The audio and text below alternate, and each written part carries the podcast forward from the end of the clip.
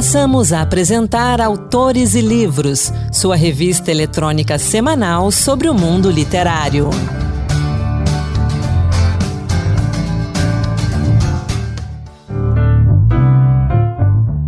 Olá pessoal, sou Anderson Mendanha, bem-vindos à edição extra do Autores e Livros. Estou aqui com Ana Beatriz Santos. Oi, Ana.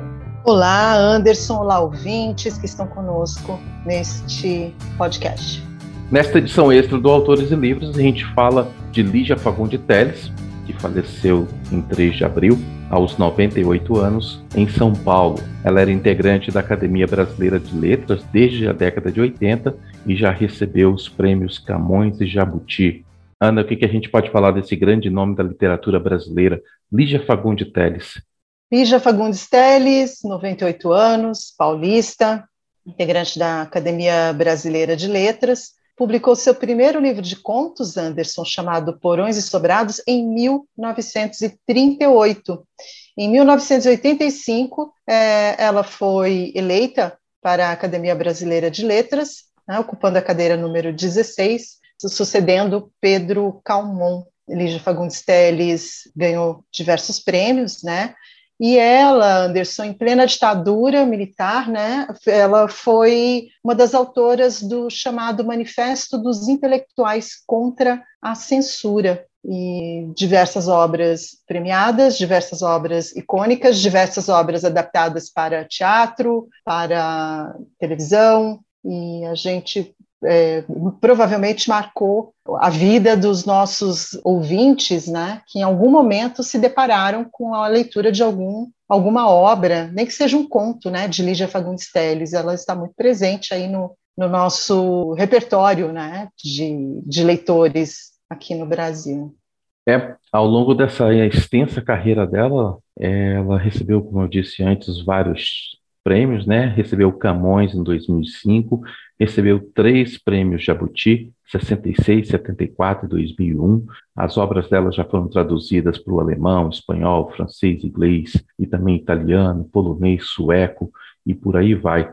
É, Ana, em nota, a Academia Paulista de Letras lamentou a sua morte, disse que ela era uma personalidade da literatura brasileira, patriota e democrata, uma lenda em viva, e que ela vai permanecer no panteão das glórias universais e para o orgulho de todos, ela era da academia, fazia parte da Academia Paulista de Letras. Não faltava aos encontros semanais no Auroche e a sua gigantesca e exuberante obra continuará a ser revisitada enquanto houver leitor no mundo. Foi o que disse José Renato Nalini, da Academia Paulista de Letras. Ana, são várias histórias que tem sobre Lígia Fagundes Telles, né? Eu queria destacar aqui uma coisa muito interessante. Não sei se você conhece essa história. E ela começou a escrever ainda jovem, né? Na época de estudante, ela colaborou com os periódicos Arcádia e 11 de agosto, frequentava encontros e rodas literárias, onde conheceu Mário de Andrade, Oswald de Andrade. Foi ali também que ela conheceu o crítico de cinema e ensaísta Paulo Emílio Sales Gomes, com quem depois ela iria se casar no futuro, foi o segundo marido dela. E olha só, você falou que o primeiro livro dela, né, livro de contos Porões e Sobrados, ela pegou esse livro e enviou um exemplar para o autor de Olhar e os Lírios de Campo, Érico Veríssimo, e foi aí que começou o início de uma amizade que durou toda a vida, né, até a morte de Érico Veríssimo.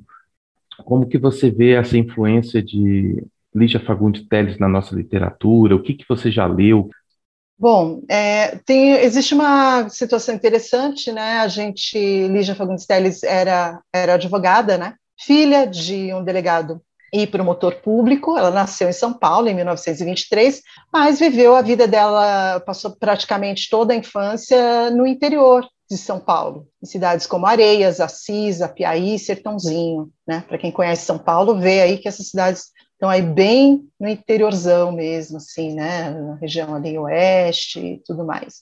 E na volta à capital, ela estudou na escola, no Colégio Caetano de Campos, né, um colégio é, público bem tradicional lá em São Paulo, foi, foi a escola, foi onde muitas, muitos intelectuais brasileiros é, começaram a estudar, né, e aí existe essa essa vivência, né, do que era do, do que era a, a, vida paulista e é muito curiosa. E depois é, tem também essa. Eu acho que isso é, de, dá a ela uma riqueza grande, né? Assim, você, ela, eu acho que o fato de você viver a sua infância em lugares muito diferentes, Anderson, você deve saber disso uhum. também, é, te traz um prisma diferente é, para o ser humano, para aquilo que vai além do, da aparência, para o comportamento das pessoas, para a maneira como as pessoas falam, para a maneira como as pessoas é, se portam diante das outras. E eu acho que isso, querendo ou não, um, afina aquilo que os, que os autores têm que os escritores precisam ter é na hora de desenvolver os seus personagens, né, na hora de saber é, dar tinta aos seus personagens. E isso, com certeza, enriqueceu muito a vida de uma, de uma jovem, né, uhum. a, a, ponto de dar ela um repertório, quando a gente está falando aí de uma época que 38, ela nasceu em 23, vamos colocar aí essa, ela é uma jovem, uma, uma adolescente que não, que não tinha acesso a um terço do que os adolescentes de hoje em dia têm acesso em termos de conhecimento, né? Acesso às coisas, né, Anderson? Talvez uhum. não a, maturidade para absorver isso. Eu acho que isso deve, deve ter tornado ela uma, uma jovem, uma pessoa extremamente interessante que deve ter despertado o, o, interesse desses autores que não estavam em São Paulo, que não viviam em São Paulo, uhum. em saber como é que uma jovenzinha, né? 15, 15 anos, anos né, publicou um livro com 15 anos, né? É. Vamos colocar a idade que ela tinha quando ela publicou seu, seu primeiro livro, era 15 anos de idade, né? É. E então é, é, é interessante a gente saber é, pensar nisso, de que maneira que isso impactava um, um, um escritor já consagrado, né? O que, uhum. o que que essa jovem tem para apresentar, né? Que, que figura humana a, a tão tenra idade desperta esse interesse, né? Então eu acredito que, que isso despertava, devia despertar um, uma certa curiosidade nas pessoas e a, talvez a vontade de conhecê-la um pouco melhor, né? Ana, Lígia considerava o romance Ciranda de Pedra de 54 o marco inicial das suas obras completas. Esse romance, talvez as, a, alguns dos nossos ouvintes talvez conheça pela novela, né? Já teve duas versões na TV, Ciranda de Pedra, mas é um livro intenso, um livro marcante, mas aí eu quero falar também do livro que é o mais conhecido dela, né? As Meninas, um livro que marcou uma época, lançado em 1973. É o seu terceiro romance, marcado por um caráter subversivo, nada morno. Um livro de leitura obrigatória até os dias de hoje, em vestibulares, em Enems e por, em provas. Um livro extremamente premiado, né? Ganhou os prêmios Coelho Neto da Academia Brasileira de Letras, o prêmio de ficção da Associação Paulista de Crítico de Arte, o Jabuti da Câmara Brasileira do Livro. É um livro que tem uma escrita de ousadia frente à censura imposta durante o período da ditadura militar no Brasil. Ana, eu queria relembrar então, aproveitar a oportunidade, em 2019, o Marco Antônio Reis, que apresentava autores e livros na época, conversou com a Mayra Cunha sobre esse livro. E eu gostaria de relembrar um pouco essa conversa por conta das observações e dos comentários que eles fazem sobre esse livro tão importante. Vamos ouvir. A história do livro se passa durante a ditadura no Brasil e conta a história de três garotas que moram em um pensionato. Uma delas é rica, é virgem, sonha em se casar e apaixonada por um homem casado. A outra ela é filha de um alemão que fugiu do nazismo, se diz militante de esquerda, já teve as suas experiências sexuais e ela também pensa em fazer uma grande revolução. E a terceira é uma mulher bonita, mas já sofreu abusos sexuais, ela tem vícios em droga, bebida e ela é muito preocupada com as aparências. Ela vive, inclusive, das aparências, tira fotos e tal, mas ela vive um grande vazio. As três, na verdade, têm como centro, na verdade, um amor né, de alguma forma ou de outra. E essas questões, elas são tratadas pela Lígia nas complexidades que trazem, tanto do momento político, tanto das questões pessoais delas. O livro foi escrito num momento de forte repressão política. É, o livro trata do, regime militar e foi escrito durante o regime militar. Então, quer dizer, são questões da mulher tratadas num momento de muita repressão, em que a voz feminina era ainda mais calada, né? Exato, foi escrito em 1973, num período em que tinha muita censura, que não se podia falar nem de drogas, nem de sexo e muito menos de política. E ela colocou na voz dessas garotas todas essas dificuldades que elas tinham e ela própria pôde colocar também uma voz de protesto, digamos assim. Esses foram então Marco Antônio Reis e Mária Cunha falando de As Meninas, de Lígia Fagundi Teles. Lígia Fagundi Teles, que é o tema da nossa conversa aqui nessa edição extra do Autores e Livros. Eu sou Anderson Mendanha e estou conversando aqui com Ana Beatriz Santos. Ana, você separou um trechinho de As Meninas para a gente, não foi? Sim, exatamente, Anderson. Um, trecho de As Meninas, né? essa obra de Lígia Fagundes Telles, muito marcante, de 1973, e eu posso dizer assim que eu, eu fui, fui, uma das, das, adolescentes impactadas por essa obra, que também era leitura obrigatória, né? Quando, quando a gente estava no ensino médio, no então colegial, né? Em segundo grau. Entregando a idade aqui, né, Anderson? Mas é um livro que realmente é, marca, marca né, a vida. São, são aquelas leituras de formação que a escola acaba nos obrigando, em algum momento, durante a adolescência, e, querendo ou não, é, são, são coisas que marcam, né? São leituras que marcam a vida de muitas pessoas. Uh, eu separei esse trecho aqui, vamos lá. Página 61 de As Meninas. Escrevi que toda a minha vida convergia para ele e que era só dele que iria se irradiar de hoje em diante. Quero te dizer também que nós, as criaturas humanas, vivemos muito ou deixamos de viver em função das imaginações geradas pelo nosso medo. Imaginamos consequências, censuras, sofrimentos que talvez não venham nunca, e assim fugimos ao que é mais vital, mais profundo, mais vivo. A verdade, meu querido, é que a vida, o mundo, desdobra-se sempre às nossas decisões. Não nos esqueçamos das cicatrizes feitas pela morte. Nossa plenitude, eis o que importa, Elaboremos em nós as forças que nos farão plenos e verdadeiros. Esse é o trecho da página 61 da obra As Meninas, Lígia Fagundes Telles, publicada pela primeira vez em 1973. Ana, para encerrar nossa conversa aqui sobre Lígia Fagundes Telles, porque a gente podia aqui ficar falando por muito tempo, né? Eu queria comentar duas coisas. Primeiro, a presença dela na Academia Brasileira de Letras, ela foi a terceira mulher a ingressar na Academia Brasileira de Letras.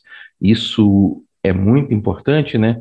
Porque ainda hoje a gente tem poucas mulheres lá dentro da academia. E a presença dela ali sempre foi muito importante, por ser né, uma pessoa de personalidade forte e de presença, não é?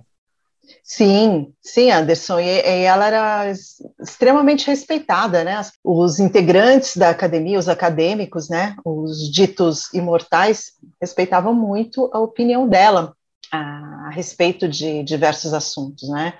Havia esse viés, né? E também o viés de, da, da perenidade, né? Vamos, vamos dizer assim, comparando, eu acho que a, entre o fato de ter sido eleita para a Academia Brasileira de Letras e o falecimento dela, ela foi provavelmente ela foi a mulher que mais tempo passou ali dentro, né? Então, uhum. querendo ou não, era uma referência para aquelas que chegavam. Eu acho que toda toda vez que havia uma indicação, ou havia algum tipo de manifestação a respeito de mulheres sendo indicadas para uma, para uma nova vaga, para uma cadeira da, Academia Brasileira de Letras, sempre se pensava no nome de Lígia Fagundes Teles, o, o, no que ela poderia falar, o, o, de que maneira ela poderia recepcionar essas, essas novas escritoras, né? sempre havia essa uhum. referência. E a última coisa que eu queria destacar é que Lígia Fagundes Teles foi indicada para o Prêmio Nobel de Literatura em 2016. A União Brasileira dos Escritores, a UBE, encaminhou à Academia Sueca a indicação do, do nome dela naquele ano. É, e olha só, o que eles escreveram na, no comunicado foi que Lígia é a maior escritora brasileira viva e a qualidade de sua produção literária é inquestionável. A gente sabe que ela acabou não vencendo né, a, o prêmio naquele ano, mas com certeza era uma grande aposta, sempre foi uma grande aposta da nossa literatura. E agora com a morte dela, se encerra, né, porque somente escritores vivos podem receber o Nobel de Literatura. Pois é, Anderson, isso é muito interessante, né? A gente fazer essa fazer essa colocação de que a partir do momento em que o escritor falece, ele já não pode mais concorrer, né, ao, ao Prêmio Nobel de Literatura, que só é oferecido a escritores vivos. Né? É uma pena, né? Porque a gente ainda está muito impactado pela morte dela, mas garante que os escritores terão aquele reconhecimento em vida, né? Coisa que nós, seres humanos, a gente, bom, principalmente aqui na cultura brasileira, né? A gente costuma só, só lembrar dos intelectuais, daqueles que produzem arte depois que eles se foram, né? Uhum. Quem quiser conhecer mais sobre os livros de Lígia Fagundes Teles, os livros dela são fáceis de encontrar nas livrarias, nos sebos, na internet. E eu queria recomendar também a série O Escritor por Ele Mesmo. Em maio de 1997, Lígia Fagundes Teles participou dessa série, recitando alguns dos seus contos. Essa série está disponível lá no canal do YouTube do Instituto Moreira Salles. Então, a nossa recomendação aqui no Autores e Livros é leia Lígia Fagundes Teles conheça mais sobre sua obra e também sobre essa escritora fantástica da nossa literatura. Ana Beatriz Santos, obrigado pela sua participação aqui conosco no Autores e Livros. Agradeço também a companhia de todo mundo e até a próxima. Agradeço, Anderson, essa participação, né, para lembrar e homenagear esse grande nome, né, a nossa grande dama da literatura brasileira, Lígia Fagundes Telles. Um abraço para todo mundo. A gente se encontra no Autores e Livros. Até lá. Boa leitura. Acabamos de apresentar Autores e Livros, sua revista eletrônica sobre o mundo literário.